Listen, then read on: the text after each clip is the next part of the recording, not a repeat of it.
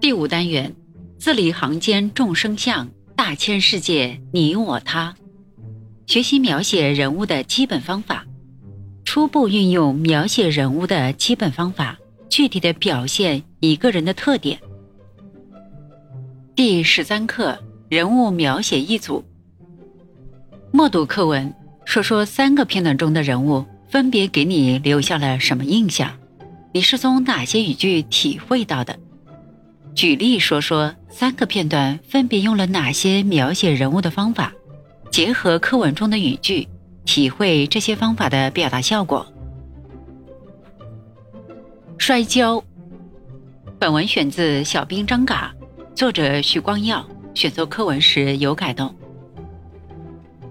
要不摔跤？是吗？小胖墩儿跳起来，立刻退后两步。一闪身脱了单褂，叉着腰说：“来吧，是一插一搂的，还是随便摔？”小嘎子在家里跟人摔跤，一向仗着手疾眼快，从不单凭力气，自然不跟他一插一搂。两人把枪和鞭放在门墩上，各自虎视一站，公鸡掐架似的对起阵来。起初，小嘎子精神抖擞。欺负对手傻大黑粗，动转不灵，围着他猴儿似的蹦来蹦去，总想使巧招下冷绊子，仿佛很占了上风。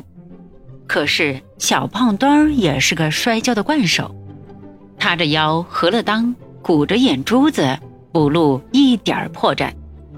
两人走马灯似的转了三四圈，终于三抓两挠，揪在了一起。这一来。小嘎子可上了当，小胖墩儿膀大腰粗，一身牛劲儿，任你怎样推拉拽顶，硬是搬他不动。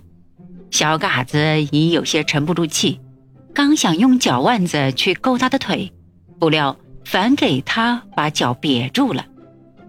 小胖墩儿趁势往旁侧里一推，咕咚一声，小嘎子摔了个仰面朝天。